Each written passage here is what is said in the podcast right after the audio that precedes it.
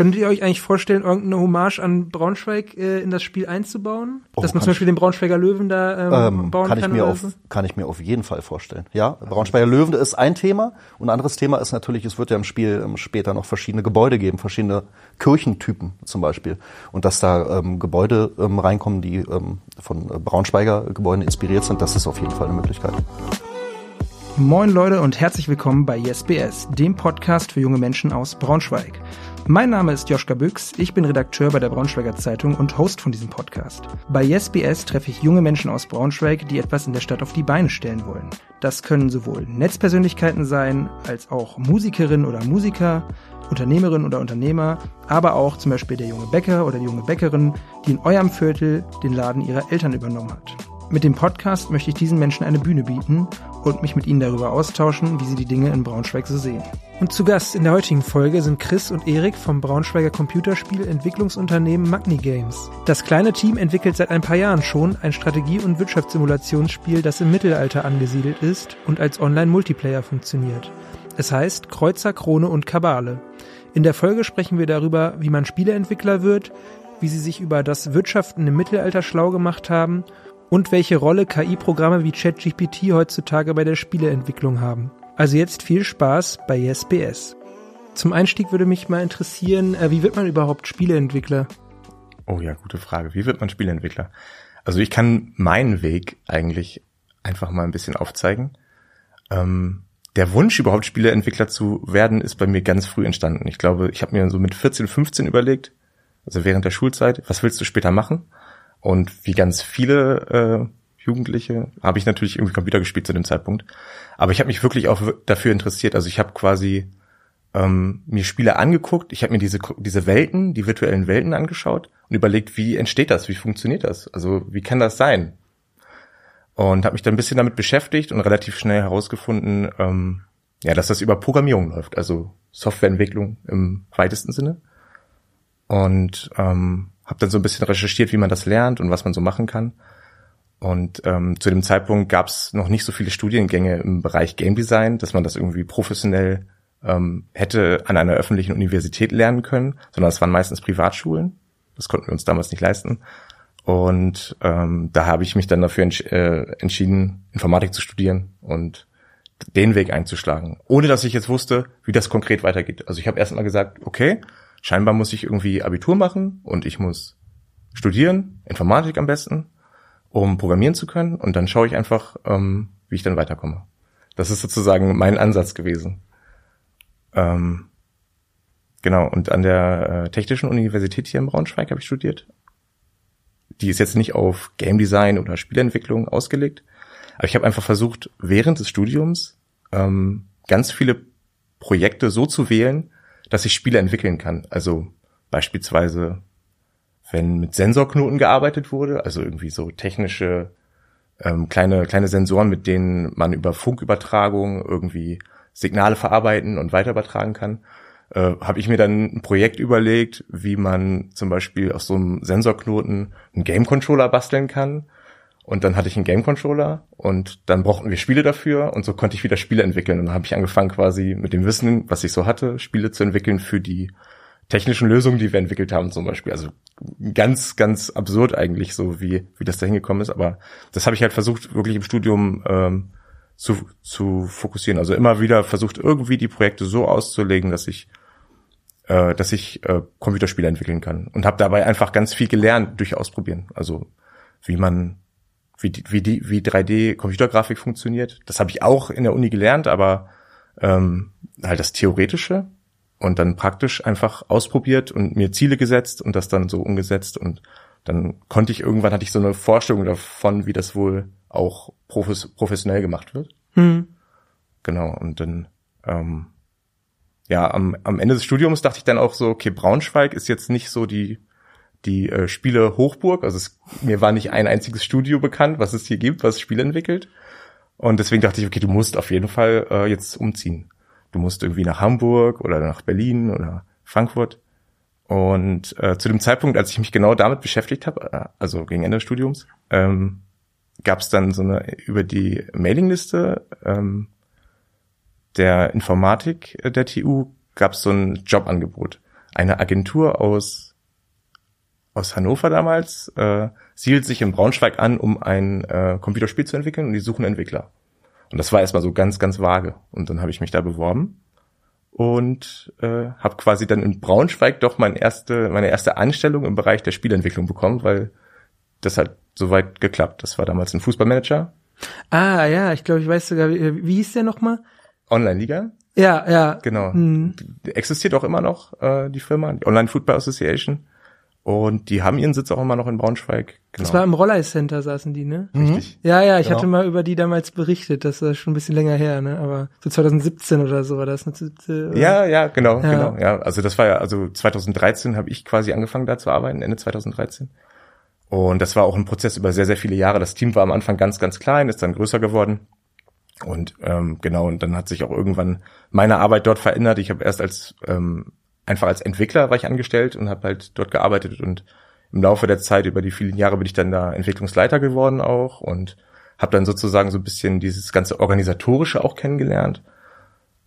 Und genau bis ähm, bis ich dann irgendwann da gekündigt habe und dann habe ich mich äh, freiberuflich selbstständig gemacht so ein bisschen quasi ähm, mich selbst weiterentwickelt weil ich wollte so nicht mehr so Projekt also nicht nur für ein für einen ähm, Arbeitgeber arbeiten, sondern mehr äh, ja selbstbestimmter sozusagen an Projekten arbeiten, um ein bisschen mehr Abwechslung zu haben.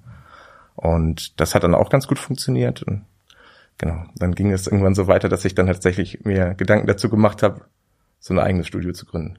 Aber das ist vielleicht auch schon ein bisschen weit gegriffen. Da kommen wir doch gleich. Genau, zu, das ist eine spätere Frage. Erik, wie war's bei dir? Äh, auf jeden Fall nicht ganz so zielgerichtet wie bei Chris.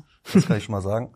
Ähm, ich habe aber auch schon immer Erfahrung mit Games gehabt, immer gerne ähm, schon Computerspiele gespielt und äh, habe schon bevor ich überhaupt studiert habe, ähm, mich äh, früh mit so Photoshop äh, und ähm, halt gestalterischen Programmen auseinandergesetzt und äh, generell so alles modifiziert, was mir irgendwie in die Hände kam. Wenn ich jetzt irgendwelche Games hatte, wo ich in die Dateiordner rein konnte und in irgendwelche Bilddateien reingehen konnte, wo dann vielleicht die Texturen von irgendwelchen Charaktern oder Fahrzeugen abgelegt äh, äh, waren, dann habe ich die meistens verändert und modifiziert und äh, das dann im Game gesehen. Und das hat damals schon super viel Spaß gemacht. Habe mich dann aber entschieden, ähm, Produktdesign hier in Braunschweig zu stu äh, studieren an der HBK, äh, beziehungsweise Industriedesign.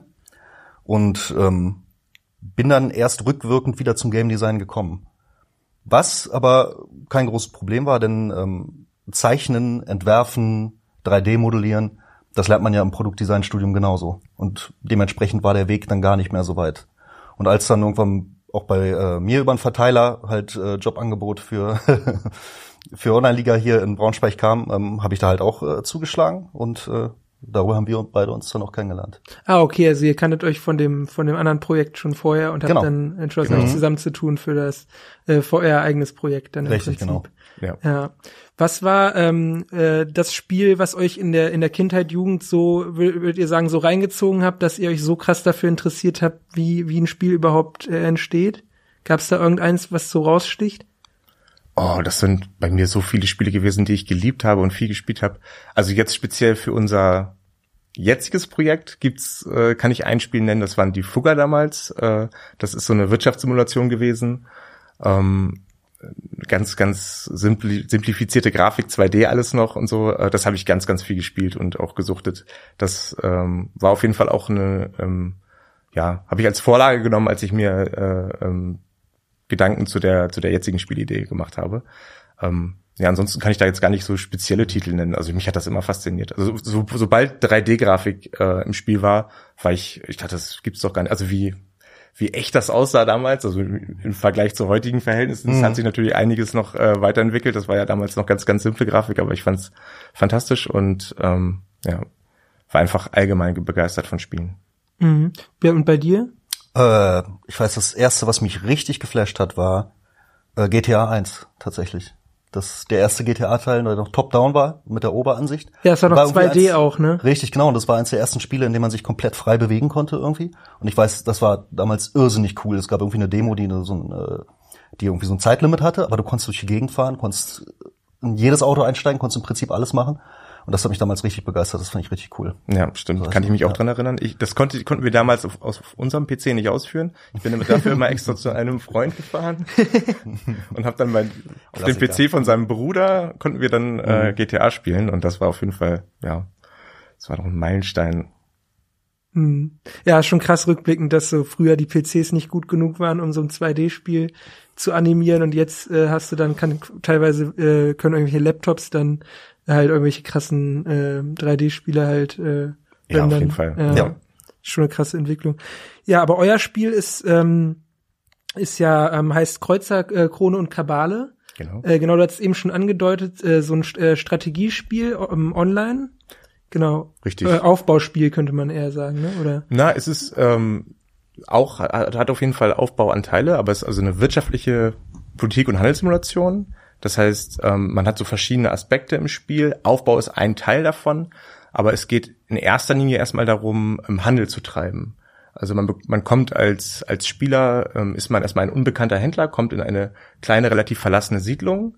Ähm, dort wohnen ein paar Leute und dann äh, macht man sich mit den äh, Bewohnern dort bekannt und fängt an, ein kleines Geschäft aufzubauen. Also ähm, kauft Waren ein, schaut sich die Bedürfnisse der eigenen Siedlung an, verkauft Waren, idealerweise mit Gewinn. Also erstmal so ganz, äh, ganz rudimentäre Mechanismen und ähm, kann dann eben auch im Laufe der Zeit Produktionsgebäude bauen, ähm, im politischen Rang steigen, also Statthalter werden. Und ab da an kann man eben auch die gesamte Siedlung ähm, weiter ausbauen und auch die, äh, das Erscheinungsbild verändern, also die Siedlung gestalten nach den eigenen Vorstellungen.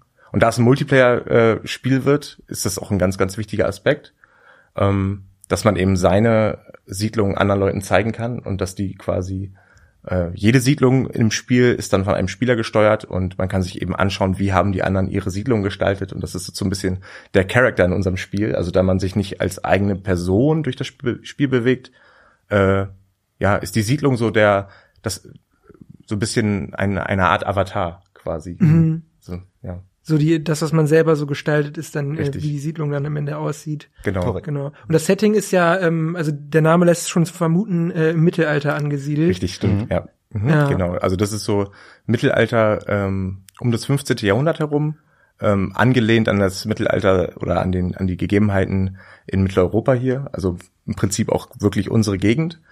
Und ähm, das lassen wir eben auch einfließen. Also wir haben beispielsweise ähm, mal einen, einen Trip nach Goslar gemacht, um hm. so ein bisschen zu recherchieren, wie äh, die Architektur dort aussieht, also im Harz, so typische Harz-Architektur aus dem Mittelalter. Um 1500 haben wir uns die Gebäude angeguckt, äh, Bilder gemacht für Texturen und so weiter. Und unser, ähm, wir haben so verschiedene Gebäudesets im Spiel, also man kann sich quasi Architekturstile im Spiel auch ähm, aussuchen. Mhm. Und das Standardarchitektur-Set ist eben inspiriert von den Gebäuden aus dem Harz. Ähm, und das erkennt man hoffentlich auch im Spiel, wie man das spielt. Ja, hoffe ich doch. Ja, genau. Gab es auch Gebäude aus Braunschweig, die, die euch irgendwie als Vorlage gedient haben? Irgendwelche Fachwerkhäuser oder?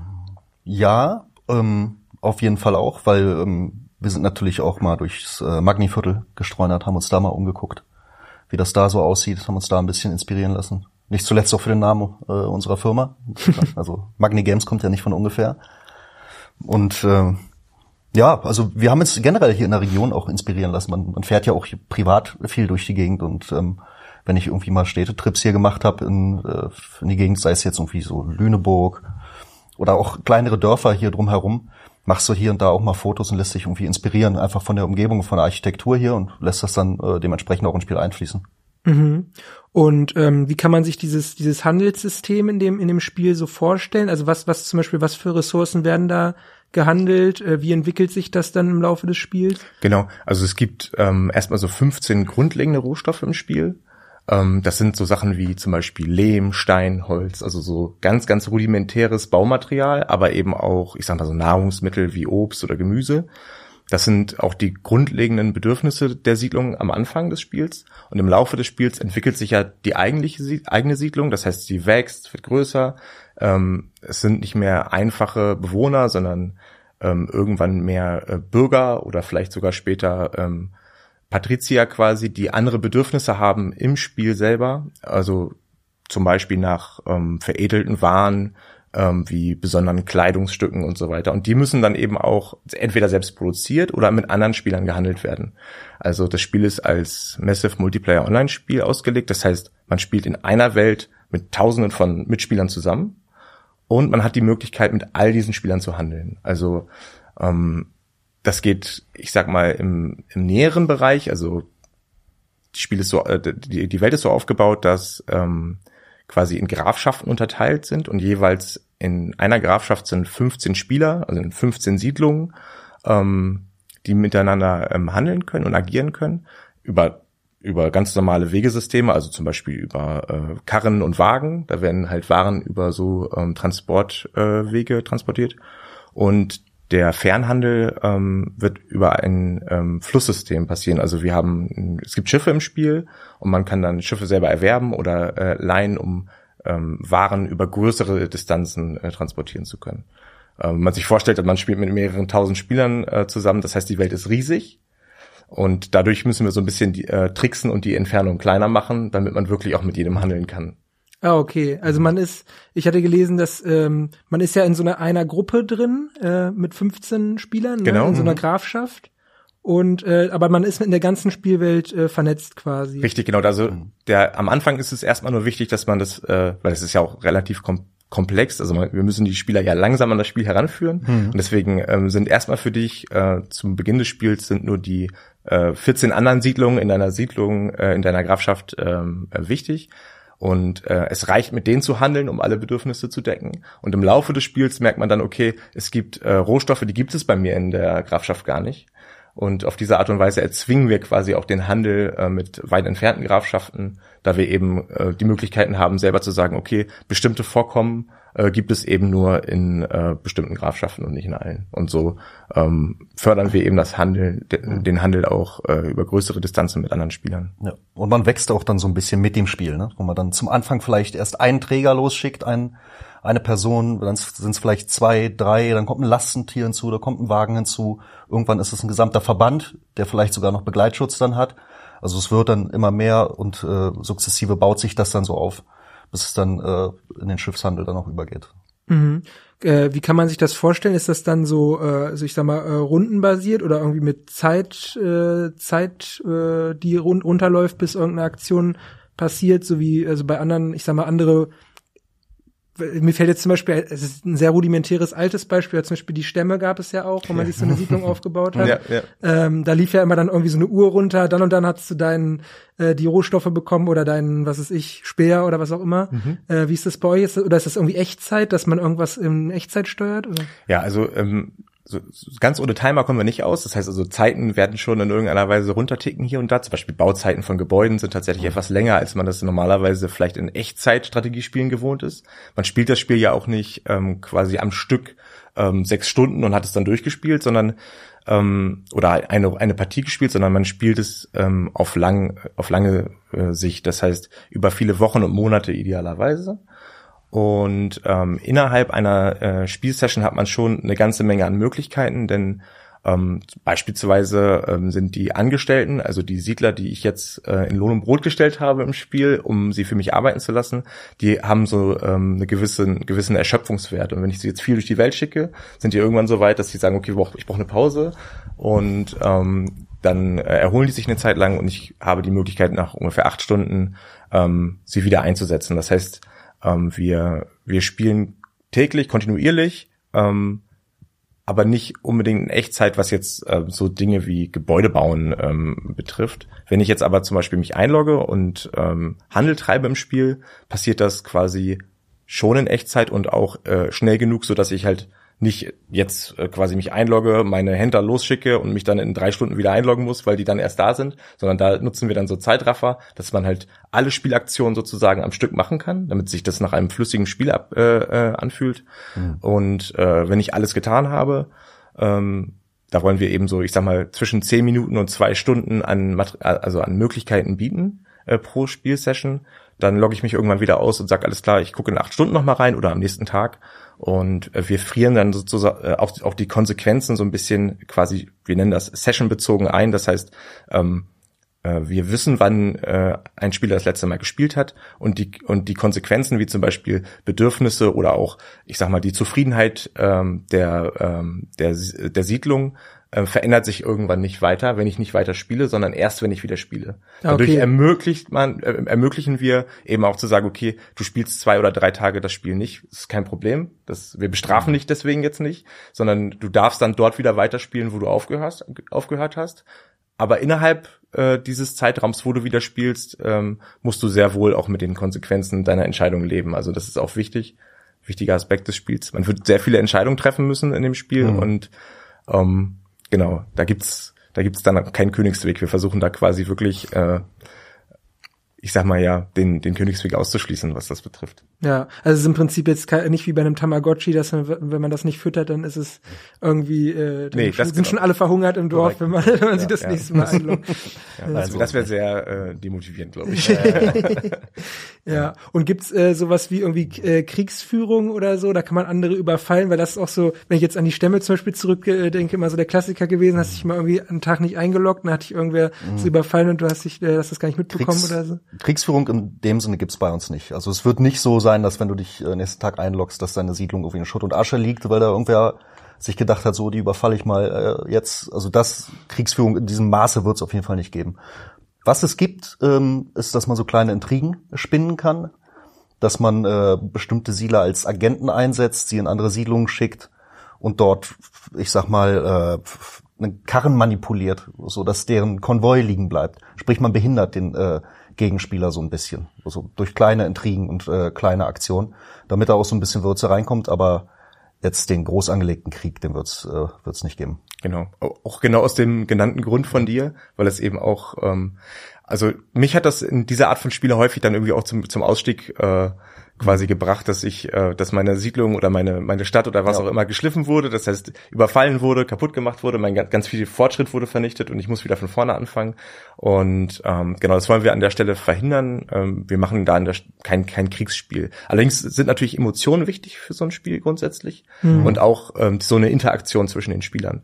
Und damit man nicht, nicht sich mit anderen Leuten zusammentun kann und sagen kann, wir nehmen jetzt einen aufs Korn und äh, den sabotieren wir jetzt äh, nur noch und kein Karren verlässt mehr seine Siedlung, ohne dass äh, der Wagen dann sofort zusammenbricht, sobald er irgendwie äh, ein paar Meter gefahren ist, ähm, machen wir das so, dass quasi ähm, die Intrige vom Spiel selbst gesät wird so. Das heißt, man kann Aufträge oder intrigante Aufträge bekommen und ähm, nur dann kann man auch quasi eine Intrige durchführen. Und so haben wir die mhm. Möglichkeit, das so ein bisschen zu steuern und auch fair zu steuern, damit wir eben, damit ein, ein, die Spielerfahrung nicht ähm, zu unterschiedlich ausfällt oder es die Möglichkeit gibt, dass wirklich Spieler gezielt die Spielerfahrung von anderen Spielern negativ beeinflussen können. Mhm. Ähm, nur soweit wir das erlauben auf, auf, auf, auf der Art und Weise. Ja, genau. Mhm. Und äh, das, das Spiel soll ja Free-to-Play dann sein, ne? Genau, das ist unser mhm. äh, aktuelles Geschäftsmodell. Das heißt, wir wollen äh, Free-to-Play veröffentlichen, aber das bedeutet natürlich trotzdem, irgendwie müssen wir Geld machen. Das heißt, es wird ähm, Mikrotransaktionen im Spiel geben, also ein Item-Shop, man kennt das von vielen Spielen, allerdings äh, ohne Pay-to-Win. Das heißt, wir ähm, möchten wirklich nur kosmetische ähm, äh, Gegenstände oder ich sag mal Skins im Spiel verkaufen. Dinge, die ich, die ich optisch sehen kann, also zum Beispiel ähm, Architektursets, das ist ja das Thema, das hatten wir ja mhm. ähm, gerade. Ähm, das wird so etwas sein, was man dann äh, kostenpflichtig erwerben kann. Das heißt, damit meine Siedlung sehr individuell aussieht und besonders schön äh, und ich sehr viele Freiheiten habe, die zu gestalten, dafür ähm, muss ich mir dann Dinge im Shop kaufen und so wollen wir Geld verdienen. Ah, okay. Mhm. Mhm. Aber keine Spielvorteile, was, was ich persönlich immer sehr äh, also wichtig finde, weil ähm, das Spiel soll ja, also wenn ich erfolgreich bin im Spiel, dann ähm, sollte das ja nicht erkauft sein, sondern weil ich, weil ich klug gehandelt habe und mir das erspielt habe und nicht, weil ich besonders viel Geld habe. Ja, ja, ja, man kennt das mittlerweile bei so, ich weiß nicht, mir fällt das zum Beispiel ein, bei, bei FIFA oder so gibt's ja jetzt ja, diese ja. Ultimate Team äh, Geschichten, wo dann, dann tritt man immer an gegen so Leute, die haben dann alle legendären Spieler und so im Kader, weil sie halt da echt Geld reingebuttert haben und man selber ist da so, spielt halt ein, zwei Runden und denkt sich, ja, okay, dann kann ich es eh auch lassen. Wenn, ja, ja, das ist ätzend, das ist richtig ätzend, ja. Ja. Wollen wir auf jeden Fall nicht haben. mhm. Äh, warum habt ihr euch äh, gerade für so eine Art von Spiel entschieden und warum für dieses Mittelalter-Setting? Ähm, also das ist natürlich zum einen eine persönliche Präferenz. Also ich liebe das Mittelalter, das finde ich generell als Setting großartig, also ähm, in Rollenspielen, aber eben auch in Strategiespielen. Ähm, das hat sicherlich auch ein bisschen damit zu tun, dass man so ein bisschen auch selbst so eine romantisierte oder auch ein bisschen verklärte Sicht auf diese, auf dieses Zeitalter hat. Ähm, ist auch generell im, insbesondere im deutschen Markt, was Spiele betrifft, recht beliebt. Also mhm. Mittelalter ist äh, bei deutschen Spielern hoch im Rennen. Ähm, genau, und wir haben uns überlegt, wir, wir brauchen im Prinzip eine Nische. Also klar, man kann sich überlegen, welche Spiele sind am erfolgreichsten äh, gerade und dann versuchen, ähm, diese Spielegenres zu bedienen. Aber das machen eben sehr, sehr, sehr, sehr viele Studios. Und wir haben uns halt überlegt, okay, wir suchen uns quasi äh, eine, eine, ein Spielgenre, was äh, nicht, nicht mehr so, nicht mehr so stark bedient wird, aber was auf jeden Fall eine Nachfrage hat. Und da haben wir uns dann für diese Wirtschaftssimulation entschieden ähm, und haben uns überlegt, okay, wie könnte man denn, ähm, ich sag mal, das Prinzip von Spielen, von Vorgängerspielen oder Spielen, die uns beeinflusst haben, wie die Gilde zum Beispiel mhm. oder eben die Fuga davor, aber eben auch auf äh, Echtzeit-Aufbauspiele äh, wie Frostbank. Wie kann, wie kann man das verbinden und äh, quasi in ein, in ein Multiplayer-Setting bringen, wo man wirklich sagt, okay, äh, wir wollen eine Spielwelt, wo alle Spieler zusammenspielen. Wie, wie ist das möglich? Und so ist dann die Idee entstanden. Genau. Mhm. mhm.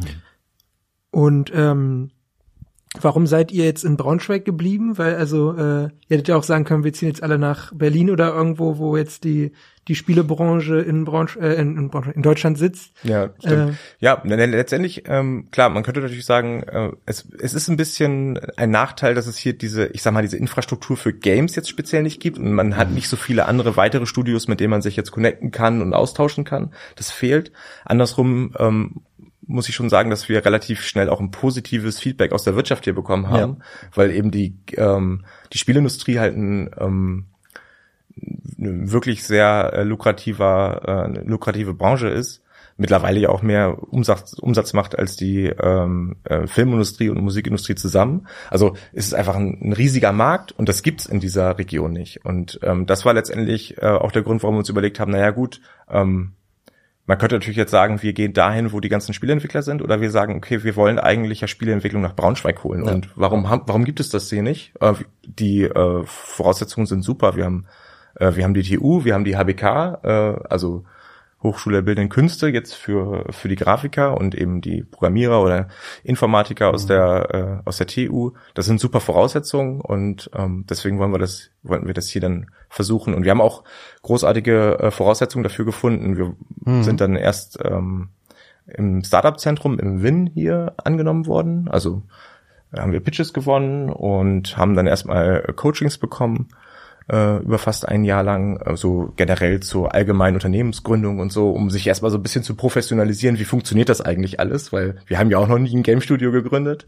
Und als wir uns dann überlegt haben, okay, jetzt machen wir uns auf diesen Weg und ähm, das Team sich zusammengefunden äh, hat, es war auch das musste sich, das war ja ein Prozess, es war ja mhm. nie von vornherein klar, dass äh, genau die Personen daran beteiligt sein werden, sondern ich hatte ursprünglich die Idee und dann hat sich das alles so ein bisschen entwickelt und ich habe dann Gespräche geführt und dann hat sich herauskristallisiert, dass Erik und Steffen, der jetzt heute nicht hier ist, ähm, dass die auch Bock haben und quasi das Risiko mittragen würden. Weil letztendlich bedeutet das ja eben auch, dass wir dann bestehende Jobs gekündigt haben ähm, und jetzt quasi uns darauf eingelassen haben, zu sagen, okay, wir machen jetzt Vollzeit etwas anderes. Mhm. Ähm, sicherlich nicht ganz ohne Risiko gewesen, ja, genau. Ein bisschen Mut gehört dazu. Ja. Und grundsätzlich kann man noch dazu sagen, es ist auf jeden Fall äh, cooler, eines der ersten Studios hier in Braunschweig zu sein, als das hundertste in Hamburg oder Berlin. Genau. Das auf jeden Fall. Und man staunt auf jeden Fall auch, wie viele Leute in, im stillen Kämmerlein für sich alleine an Games schrauben, an Games-Ideen schrauben hier. Wir haben einige Leute kennengelernt, die ähm, keine großen Kontakte zur Industrie ähm, vorher hatten, die aber ihr Ding auch hier irgendwie in der Region machen und ja. äh, auch gerne hier weiterarbeiten möchten, weil sie auch hier verwurzelt irgendwie sind und nicht unbedingt äh, halt in die typischen Städte dafür ziehen wollen. Ne? Hm, also ist Braunschweig vielleicht so ein geheimer äh, Indie-Spiele Markt oder? Äh ja, ich glaube, dazu muss es erst noch kommen. Da. genau. Da, dafür müssen wir jetzt erstmal ein paar erfolgreiche Spiele machen, weil auch Richtig, die anderen genau. Studios haben noch keine Spiele am Markt, sondern die entwickeln gerade erst. Und mhm. aber vielleicht ist das so die erste Generation. Das wäre super. Also ja. wir sind auf jeden Fall connected und wir haben mhm. Kontakt und es wäre ja schön, wenn das wenn das ein Erfolg wird. Was für andere Spiele sind das so? Also was für Art? Äh, ähm, also ich kann von dem ein Spiel auf jeden Fall erzählen, weil da gibt's gibt's auch schon äh, äh, Trailer von zu sehen. Das ist Blade Song heißt das Spiel und es ist ein Schmiedesimulator. Schmiede? Ja, genau. Okay, dann also, ist man quasi der Schmied selber. Oder? Aber auch wieder im Mittelalter. Also ah, ja, okay. cooles hm. Setting gewählt und hm. äh, richtig, genau, da kann man seine eigenen, seine eigenen äh, Waffen schmieden und ähm, ja, gibt's auch tolle Trailer zu unbedingt mal reingucken. ja, cool. Ja, apropos, äh, Trailer von eurem Spiel gibt's natürlich auch äh, ja, online, ja. genau, auch auch ein äh, ähm, ausführliches, wo das Gameplay nochmal ausführlich vorgestellt mhm. wird, genau. Genau, ja, wir haben ähm, jetzt gerade äh, vor zwei Wochen war das äh, so, sowohl einen kleinen äh, Trailer veröffentlicht, einfach um erstmal so das Spiel vorzustellen und dann ein langes 16-minütiges Gameplay-Video, wo wir wirklich Spielinhalte erklären und das Spiel so ein bisschen, ja, einfach die Welt erklären und unsere Ideen und wie das alles ineinander greift, weil es schon ein recht komplexes äh, Spiel ist. Das mhm. haben wir mit Strategiespiel oder Wirtschaftssimulation in diesem Fall ähm, auch so an sich und dann, ähm, genau, haben wir uns erstmal überlegt, machen wir jetzt mal so, ein, so kompakte Videos, die ein bisschen zeigen können, was das für eine Art von Spiel werden soll, weil ähm, bis man das spielen kann, wird auch noch ein bisschen Zeit vergehen. Ja, ich hatte mhm. äh, online irgendwas gelesen bei, äh, bei GameStar, so von äh, 2025. Mhm, oder? Genau. Ja, also genau, der, der Release ist jetzt zum jetzigen Zeitpunkt für Ende 2025 angesetzt. Ähm, ja, wir sind jetzt gerade ähm, in der Phase, wo wir äh, Publisher suchen. Das heißt, ähm, wir, wir, möchten ab jetzt quasi mit Publishern zusammen, zu, äh, zusammenarbeiten, die dann uns dann auch helfen, das Spiel zu vermarkten und ähm, uns beim Vertrieb helfen und so weiter, weil das eben ja, ich sag mal, da fehlt uns das Know-how. Wir können jetzt dieses Spiel entwickeln, aber ähm, dass die Leute davon erfahren, das ist eben nochmal wieder, ich sag mal, eine ganz eigene Stärke oder ähm, die und etwas, was wir jetzt auch nicht hm. unbedingt leisten können und wollen an der Stelle. Hm. Wenn ich jetzt hier jemand aus Braunschweig bin, der so äh, total interessiert ist an dem an dem Spiel und da irgendwie mal äh, äh, das testen will zum Beispiel, gibt's da irgendwie eine Möglichkeit? Sucht ihr irgend, also wird es irgendwann eine Beta geben oder so? Genau, also wir, wir äh, entwickeln das Spiel mit, mit unserer Community gemeinsam. Das heißt, wir, wir geben ausgewählten Personen schon von Zeit zu Zeit die Möglichkeit, das Spiel mal Test zu spielen. Ähm, das haben wir jetzt vor drei Monaten das letzte Mal gemacht. Und das werden wir jetzt im Laufe des Jahres immer mal wieder machen. Also dann äh, kann ich nur empfehlen, sich auf unserem Discord-Server zu melden.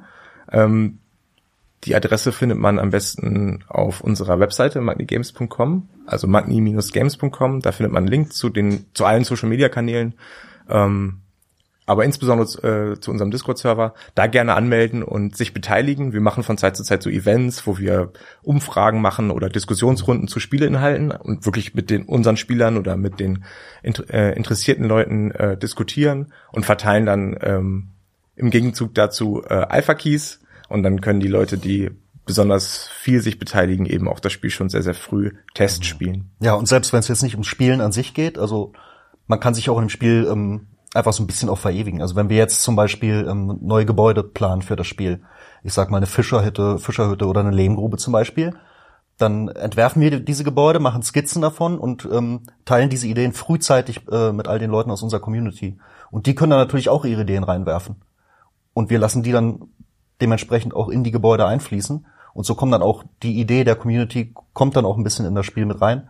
Und so ist man Teil des Ganzen dann irgendwie. Genau, so kann jeder dann auch ein bisschen äh, Spiele entwickeln, Spiele mitentwickeln, ohne jetzt genau. wirklich diese Fähigkeiten zu besitzen. Aber Ideen haben ja viele und wir nutzen das einfach auch, dieses Potenzial. Und das macht einfach ganz viel Spaß. Und unserer Community auch. Von daher sind alle herzlich dazu eingeladen, uns da zu helfen und zu unterstützen. Das ist super. Und ich glaube, es ist auch mhm. cool, später im Spiel zu sagen, wenn man das dann spielt und dann so, ah, ah, geil, da, also die Reuse da bei der Fischerhütte. Das, das war mein Vorschlag, Idee, genau, Idee. ja. Was waren da so die, die Anmerkungen, die aus der Community so kamen, die ihr bisher so mitgenommen habt? Kam schon viel. Oh, einiges. Es war bei der Schmiede gab es zum Beispiel, ähm, also der kleinen Version der Schmiede, da hat äh, wer angemerkt, dass ähm, die Dächer von den Schmieden, wo die Öfen drunter stehen, dass ganz oft früher feuchtes Moos auf die Dächer oben gelegt wurde. Einfach mhm. wegen Brandgefahr und so okay. Sachen. Sowas haben wir zum Beispiel übernommen. So es sind viele Kleinheiten, viele, viele kleine, kleine, feine Details, auch von Orten, die, äh, von Leuten, die teilweise in Orten wohnen, wo dann spezielle Gebäudetypen äh, sind, die schicken uns dann Fotos davon rüber oder sowas. Also gab es auf die vielfältigsten Arten und Weisen gab es da irgendwie Input. Einladung in Museen, ähm, dass ja, wir da genau. Rundführungen bekommen und äh, Aha, uns ein okay. bisschen erklärt wird, wie das, also wie bestimmte Architekturstile dann in bestimmten mhm. Städten oder Regionen entstanden sind und so. Also ganz, ganz, ganz tolle ähm, Inhalte, die wir da kriegen. Ja. Hm, das ist cool, ja. Habt ihr euch selber auch so ein bisschen ins Mittelalter reingenördet? Also habt ihr äh, wart ihr dann in der Bibliothek und habt irgendwie Bücher gelesen oder wie habt ihr euch da eingearbeitet? Oh ja, also äh, für das, ähm, also für das Game Design Dokument an sich, also quasi, ich sag mal, die grundlegende Spielidee, ähm, habe ich habe ich mich viel damit beschäftigt. Also ich habe zum Teil auch wirklich äh, Vorträge von Universitäten, die man dann auf YouTube äh, ähm, äh, quasi sich anschauen kann, mir angehört zum Beispiel zu Transportmitteln. Also um jetzt mal zu, sich zu überlegen, okay, was für Transport, äh, Transportmittel soll es im Spiel geben? Also welche Tiere wurden tatsächlich benutzt? Warum wurden sie genutzt? Was sind ihre Eigenschaften? Wo sind die Unterschiede, Stärken, Schwächen? Mhm. Also beispielsweise ähm, so etwas wie ähm, Esel konnte man zwar relativ äh, kostengünstig einsetzen, aber man konnte quasi äh, keine Furten durch Flüsse nutzen, weil die in der Regel das Wasser scheuen.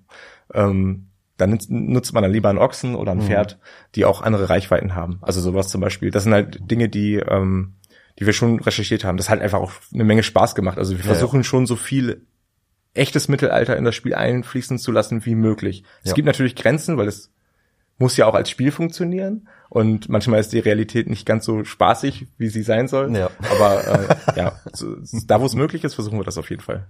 Hm. Was war das, was euch so am meisten überrascht hat? Äh, also wo ihr vorher ganz, dachtet, das würde echt ganz anders funktionieren und dann hat sich bei Recherche ergeben, ah nee, das ist doch. Also kleines Beispiel von mir wäre, ich habe ja, ich habe die Icons gezeichnet für die Ressourcen und wir hatten, wie Chris schon gesagt hatte, wir haben ja auch äh, Obst, Gemüse und Lebensmittel und sowas. Gerade beim Gemüse, wenn man natürlich äh, bildhaftes Gemüse, Gemüse zeichnet, denkst du natürlich sofort Möhre, Kartoffel, hast du nicht gesehen, damit die Leute das als Icon schnell erkennen.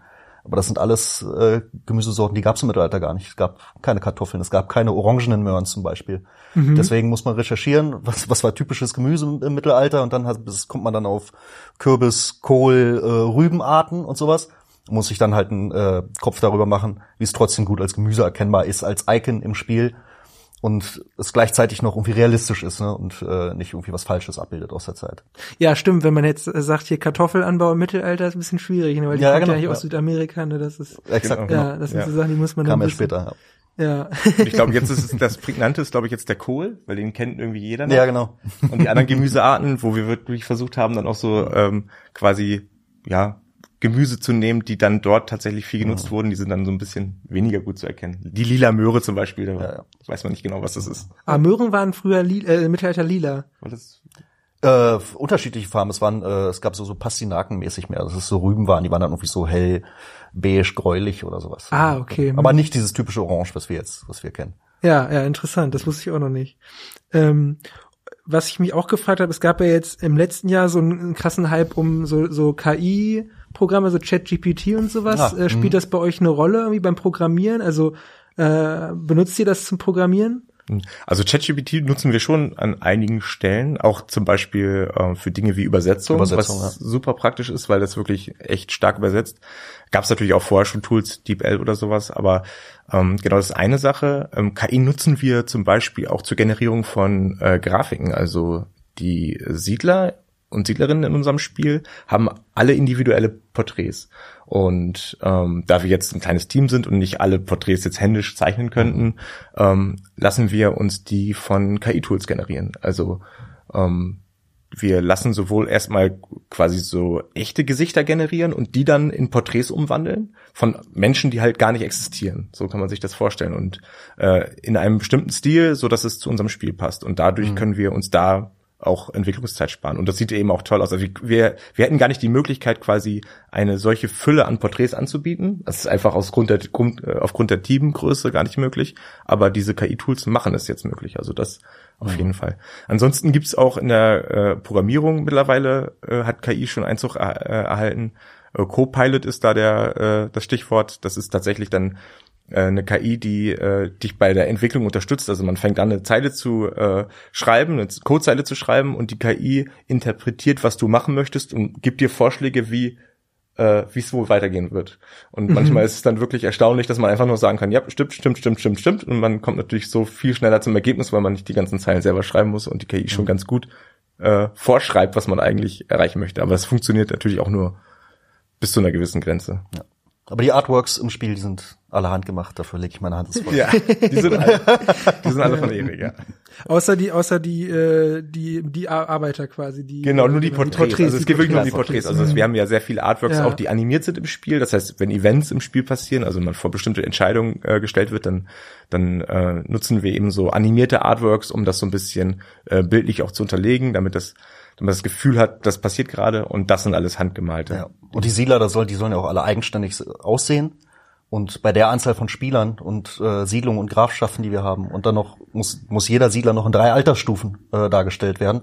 Das sind ja Tausende, Zehntausende Porträts. Das also es wäre händisch, wäre das äh, überhaupt nicht zu bewerkstelligen. Ja. Ah, okay, also die altern auch die äh, die ja. Siedler, die. Genau. Also es kann dann sein, dass dann einer irgendwann den Löffel abgibt, wenn er. Das ja. äh, genau gehört dazu, ja genau. Sie werden okay. älter und werden auch irgendwann ähm, unter Umständen sterben, aber das gibt auch wieder neue, die nachkommen. Also das ist wirklich ähm, das Spiel quasi die Zeit im Spiel vergeht schneller als äh, unsere Zeit vergeht. Mhm. Das heißt, aktuell ist es so, dass alle zwei Wochen ungefähr ein Jahr vergeht.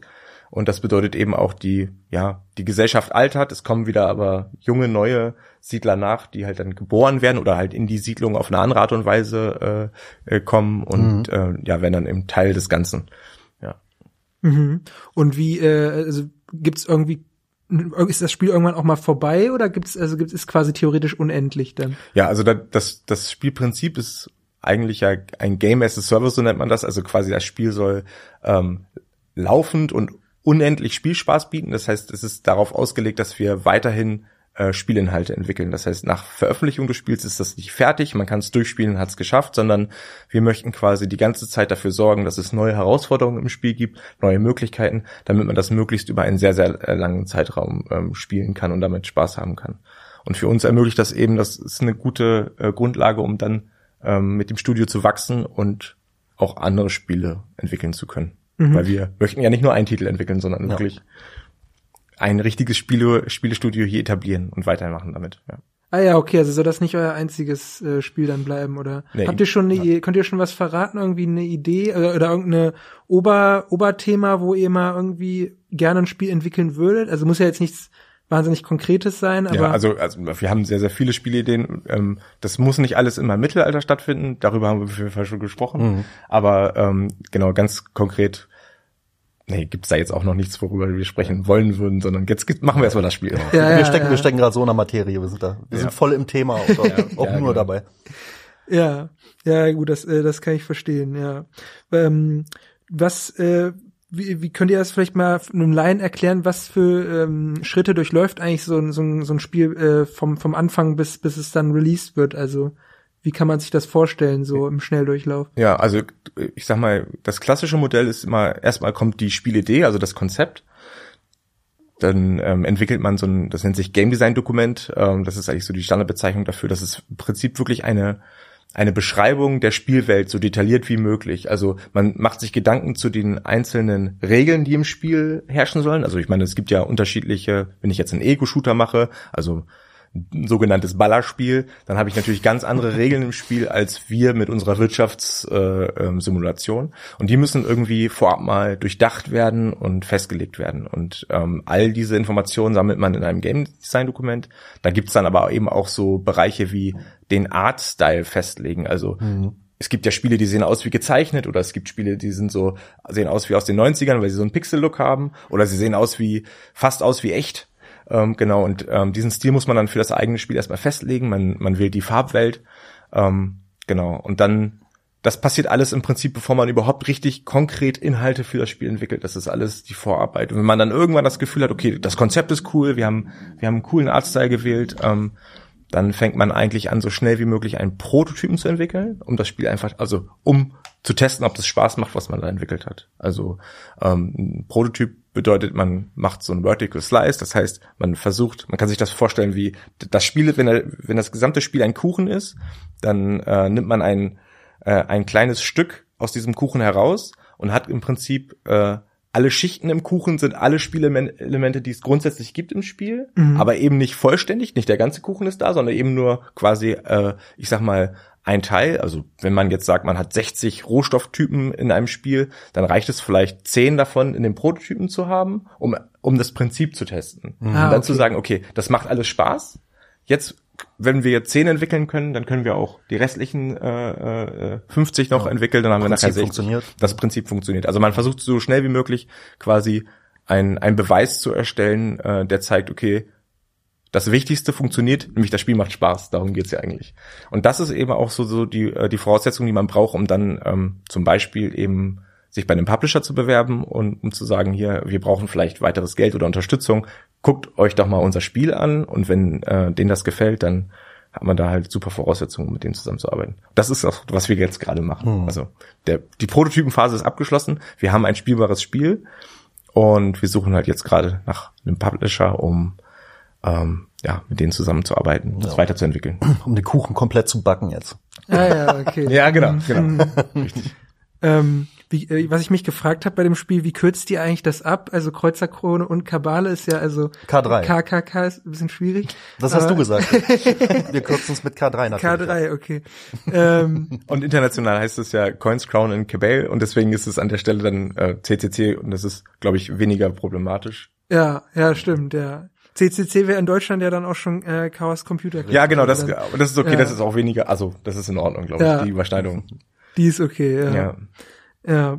Ähm, was ich mich auch gefragt habe, also ihr, ihr seid ja schon in Bra Braunschweig einzigartig, aber generell ist ja auch Deutschland, äh, was den Spielemarkt angeht, also korrigiert mich, wenn ich da falsch liege, ich habe da jetzt nicht so wahnsinnig viel Ahnung von, aber relativ schwach aufgestellt, jetzt auch im Vergleich zu anderen Ländern, auch in Europa. Also wenn ich zum Beispiel an Frankreich denke oder selbst, ich glaube, hier The Witcher 3 ist jetzt zum Beispiel aus ist, äh, Tschechien oder Aus Polen. Polen. Genau, Polen, genau. Habe ich auch gedacht, das ist ja Wahnsinn, dass, äh, aber aus Deutschland wüsste ich jetzt keinen einzigen so großen Titel, ähm, der, der jetzt irgendwie, Ja, das stimmt. Wird schon also es, ja, da Deutschland hat das ein bisschen verschlafen, was das betrifft. Also es Mhm. gibt mittlerweile ja auch mehr Games-Förderung. Also es geht in erster Linie da äh, um Subventionen. Also wenn sich jetzt ein großer ähm, großer Spieleentwickler überlegt, wo produziere ich ein Spiel, dann geht's ja um Millionenbeträge und ähm, auch immer um die Zuschüsse, die man bekommen kann. Und da gibt's eben äh, in unseren Nachbarländern deutlich mehr Geld und deswegen gibt's Mhm. halt dort auch viel mehr Spieleentwicklung im Prinzip ist es so einfach. Darum geht's in erster Linie. Bei uns ist es jetzt so, wir hatten auch das Glück, also wir haben, ähm, wir haben äh, Förderung bekommen durch die Nordmedia, das ist die Landesförderung äh, aus Niedersachsen und Niedersachsen und Bremen. Und damit konnten wir jetzt zum Beispiel den Prototypen entwickeln, weil man fängt ja ohne Geld an und irgendwie müssen wir unsere Miete zahlen und genau, bei, bei der Spieleentwicklung ist, ist das Schwierige eben, dass man quasi sehr viel Geld erst investieren muss, bis man irgendwann mal, wenn das Spiel fertig ist, irgendwie Geld wieder rauskriegt. Das heißt, es ist ein sehr, sehr hohes Risiko und äh, das macht es eben auch so schwierig. Und genau da äh, gibt's, ich glaube, jetzt zunehmend bessere Unterstützung. Also die letzten Jahre haben gezeigt, also die, äh, die Fördersummen werden größer und das ist auch super wichtig, aber es ist leider sehr spät passiert. Ja. Weil Spielentwicklung gibt's ja jetzt nicht erst seit 2023, sondern die waren auch, war auch vor 15 Jahren schon richtig lukrativ. Hm, hm. Was nicht heißt, dass es hier in Deutschland keine äh, fähigen Publisher oder Studios gibt, ne? Ja, sehr, sehr also die viele, gibt's, ja. die gibt's durchaus, die gibt's durchaus. Genau. Aber die machen ja auch nicht unbedingt die AAA-Titel, also die, Die ganz großen. die ganz, ganz großen ähm, im dreistelligen Millionenbereich, sondern halt, ähm, ich sag, das sind dann eher, denn Double A nennt sich das dann eben, also ähm, ja, etwas kleinere Teams, also zwischen 30 und 60 Mitarbeiter oder so. Das sind dann etwas ähm, kleinere Spiele, die da eher entwickelt werden. Oder wir sind ja ganz wenig, wir sind nur vier. genau. Ja. Wa- Was sind so Titel aus Deutschland, äh, die man vielleicht so kennt? Also ich glaube, einer der erfolgreichsten Titel aktuell ist tatsächlich der Landwirtschaftssimulator. Ah ja, ja, klar. Hm, Oh ja, hm. stimmt, der ist sehr erfolgreich, ja. Genau. Crisis auf jeden Fall auch noch. Ist Kann, kann man nennen, ist schon ein bisschen älter, genau, ähm, aus Frankfurt. Ja, Landwirtschaftssimulator ist auch so ein Phän- Phänomen. Also das hat, glaube ich, am Anfang ziemlich gut in Deutschland funktioniert, weil ich, die Deutschen lieben irgendwie Simulatoren. Also wir, es werden sehr, sehr viele Simulatoren in Deutschland entwickelt und aber auch sehr, sehr viel konsumiert. Also so auch sowas wie ähm, Autobahnsimulator und äh, Feuerwehrsimulator. Und es gibt irgendwie für alles Simulatoren und ähm, die laufen dann immer erstaunlich gut. Aber Landwirtschaftssimulator hat auch ähm, außerhalb von Deutschland äh, mittlerweile einen sehr, sehr großen Erfolg. Und da gibt's auch tatsächlich eine E-Sport-Szene und so. Also das ist ganz erstaunlich. Ähm, hab, ich habe den selber auch jetzt noch nicht äh, intensiv gespielt. Also ganz, also vor vielen, vielen Jahren mal, aber das äh, jetzt die aktuelle Version nicht, aber der ist wirklich sehr erfolgreich. Dorfromantik wäre ein aktuelles Beispiel noch, ne? Ja, ein sehr schönes, genau. Das ist ein sehr kleines äh, ähm, äh, Team gewesen. Das ist so ein Puzzle-Game, äh, was auch weltweiten Erfolg äh, gefeiert hat. Und die haben jetzt auch gerade ein ersten Brettspiel veröffentlicht letztes Jahr, was Spiel des Jahres geworden ist. Also sowohl das Computerspiel Dorfromantik ist äh, ein Welthit geworden und das Brettspiel jetzt ist zumindest auch in Deutschland ein sehr großer Erfolg geworden. Ja, ja, ja, interessant, ja. Ja, auch wieder Mittelalter. Will, äh, apropos Simulatoren, will, könnte man dann euer Spiel so ein bisschen als Mittelalter äh, Handelssimulator bezeichnen oder? Ja, vielleicht. Obwohl, ja, Simulatoren sind meistens ja wirklich die so bestimmte Vorgänge, ich sag mal, abbilden wollen. Also das, ich, ich würde mal vermuten, unser Spiel würde man eher nicht Simulator nennen, sondern es ist ähm, ja Das ist vielleicht eine Strategie mit so ein paar Simulationsaspekten. ja in die Richtung. Ah, okay. Ja. hm. Ich habe neulich gesehen, es gibt auch mittlerweile den, den Shisha-Bar-Simulator. Gut. ja. ja, was man sich nicht Oh alles Gott, vorstellen kann. Ja. Ja, ja, aber es gibt alles mittlerweile. Ähm, genau, ähm, zum, zum Abschluss äh, ähm, des Podcasts äh, lasse ich die Leute immer gern noch ähm, eine, eine Musiktitel auf unsere Spotify-Playlist packen. Habt ihr irgendwie Musik, die ihr gerade hört? Gibt es irgendwas zum Beispiel, was ihr beim Programmieren äh, auf dem Ohr habt? Oder Äh, Also ich höre, ich höre meistens sind das äh, Future Garage äh, Playlists, die ich beim Programmieren höre, aber das ist auch auf Spotify eben irgendeine Playlist, da kann ich jetzt keine besonderen Tracks nennen. Ähm, hast du gerade einen Track, den du? Ja, ich höre gerade äh, Circles Around the Sun, höre ich gerade beim, äh, beim Zeichnen und beim Arbeiten.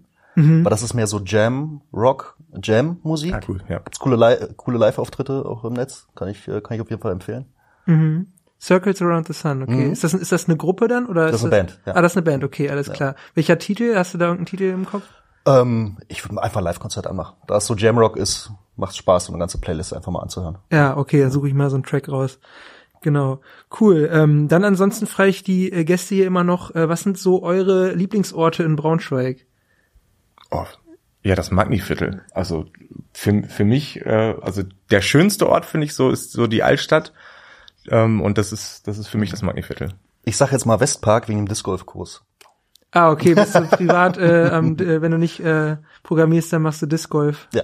Ah ja, Richtig, cool. ja. Bürgerpark kann man auch gut spielen, aber Westpark mag ich noch ein bisschen lieber. Bisschen- Machen wir beide. Also wir spielen beide Disc Golf auf jeden Fall. Ah, cool, ja, Ja. nice. Ähm, genau, dann habe ich noch ein kleines äh, Entweder-Oder, einfach wo ihr euch entscheiden müsst zwischen Mm. zwei Sachen. Ähm, erstmal ein bisschen gemein, welches äh, Programmierer-Klischee findet ihr schlimmer? Äh, ähm, entweder ähm, Programmierer sitzen am liebsten im Dunkeln im Keller und äh, zum Programmieren und haben äh, brauchen kein Tageslicht, oder Programmierer können alles hacken und hacken lieber zum Beispiel die Uni, um ihre Klausur vorab zu wissen. Was ich schlimmer finde, also ich Mit dem Keller, oder? D- d- Genau, das Keller, das Kellerbild ist ja, ist ja, ist ja schlimmer und trifft, glaube ich, auch am wenigsten die Realität. Ja, Dunkles Zimmer vielleicht, aber Keller vielleicht nicht unbedingt. nee. Nicht. Also ich habe, ich, ich fühle mich eher in, also wenn, wenn die Umgebung sich äh, gemütlich, äh, also wenn die gemütlich ist, dann fühle ich mich da wohler und arbeite da auch lieber. Also Hm. Also bei euch ist die Jalousie oben in der, in der Firma. Immer, Also ja. wird, nicht, wird nicht im Dunkeln gearbeitet. Dann, ähm, welches ist die schönere historische Kulisse in Braunschweig? Magniviertel oder Burgplatz? Uh, das ist gar nicht so einfach ah, zu der beantworten. Weihnachtsmarkt war ja gerade erst. Also ich muss sagen, Burgplatz, ist schon episch. stark. Der ist schon verdammt episch, ja. Oh, ich gehe Burgplatz tatsächlich dann. Ja. Trotz Magni Games, trotzdem Namen. ja. Könntet ihr euch eigentlich vorstellen, irgendeine Hommage an Braunschweig äh, in das Spiel einzubauen? Irgendwelche, dass man zum Beispiel den Braunschweiger Löwen da ähm, Ähm, bauen kann, kann, ich mir oder auf, so? kann ich mir auf jeden Fall vorstellen. Ja, Also Braunschweiger Löwen ist ein Thema und ein anderes Thema ist natürlich, es wird ja im Spiel ähm, später noch verschiedene Gebäude geben, verschiedene Kirchentypen zum Beispiel. Und dass da ähm, Gebäude ähm, reinkommen, die ähm, von äh, Braunschweiger Gebäuden inspiriert sind, das ist auf jeden Fall eine Möglichkeit. ja. Cool.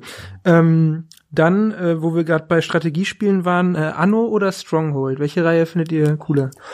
Uh, Oh, das ist schwierig, das ist beides großartig, aber jetzt mittlerweile Anno, weil es lange kein richtig gutes Stronghold mehr gab, muss ich sagen. Also Anno hat einfach, gerade mit Anno 1800 auch großartiges Spiel und äh, Stronghold ist zu lange her, dass es da richtig gute Ableger von gab. Da wird es mal wieder Zeit für eine richtig gute Fortsetzung eigentlich. Anno, ja. Ja, ja. Obwohl ich also Stronghold liebe, aber es ist Doch, einfach hat Bock es gemacht, ja. Hat, hat, äh, gab es zu, zu lange leider keine guten Spiele mehr von. Ja, die alten, der Stronghold 1 oder und hier ähm, Crusader war natürlich krass. Äh, da hat man immer auch die Sprüche im Kopf irgendwie so, äh, das Vorratslager ist voll, my Lord. Oder solche Sachen. Gibt's solche Ansagen bei euch eigentlich auch? Ja, haben wir noch nicht ganz entschieden, weil also Vertonung von dem Spiel machen wir dann eher tendenziell am Ende. Ah ja. Hm. Also derzeit ist auch der der Prototyp ist halt nicht nicht vertont. Ähm, mal gucken. Hat auch ein bisschen was damit zu tun, was für ein Budget wir zur Verfügung haben. Genau. okay, ja. Und dann ähm, in der Freizeit lieber rausgehen oder zocken? Ähm, Im Winter auch mal zocken, wenn das Wetter wirklich Katastrophe ist, aber sonst lieber rausgehen. Also wenn man den ganzen, ganzen Tag am Rechner sitzt und so, ist man auch mal froh, wenn man sich ein bisschen die Beine vertreten kann und ein bisschen rauskommt. Genau, also würde ich auch so unterschreiben. Aktuell ist es halt so durch den intensiven Job und wir machen ja wirklich auch viele Stunden, sind nicht immer nur acht Stunden Tage bei uns, ähm, die wir da freiwillig, aber auch eben sehr, sehr gerne investieren. Ähm, dann möchte man irgendwie dann, glaube ich, als nach Feierabend irgendwas anderes machen. Also dann da lieber rausgehen. Cool. Und dann, äh, ich, ich ahne die Antwort schon, äh, PC oder Konsole? Also für mich PC. Äh, Konsole tatsächlich. Ach, Wenn's um, ja, wenn es Mhm. ums das gemütliche Zocken geht, dann Konsole auf der Couch zu Hause. Okay. aber ich spiele zurzeit auch wieder ein bisschen PC jetzt. Seit langem mal wieder. Ja, was zockst du? Äh, Robocop. Ah, okay. Ja. Cool. Ja, alles klar. Dann ähm, vielen Dank, dass ihr hier wart. Äh, war sehr spannend. Und äh, genau an die Leute da draußen, äh, wir hören uns in zwei Wochen wieder und dann äh, macht's gut. Ja, vielen, vielen Dank für die Einladung, war schön. Na, vielen Dank. Ciao. Tschüss. Ciao.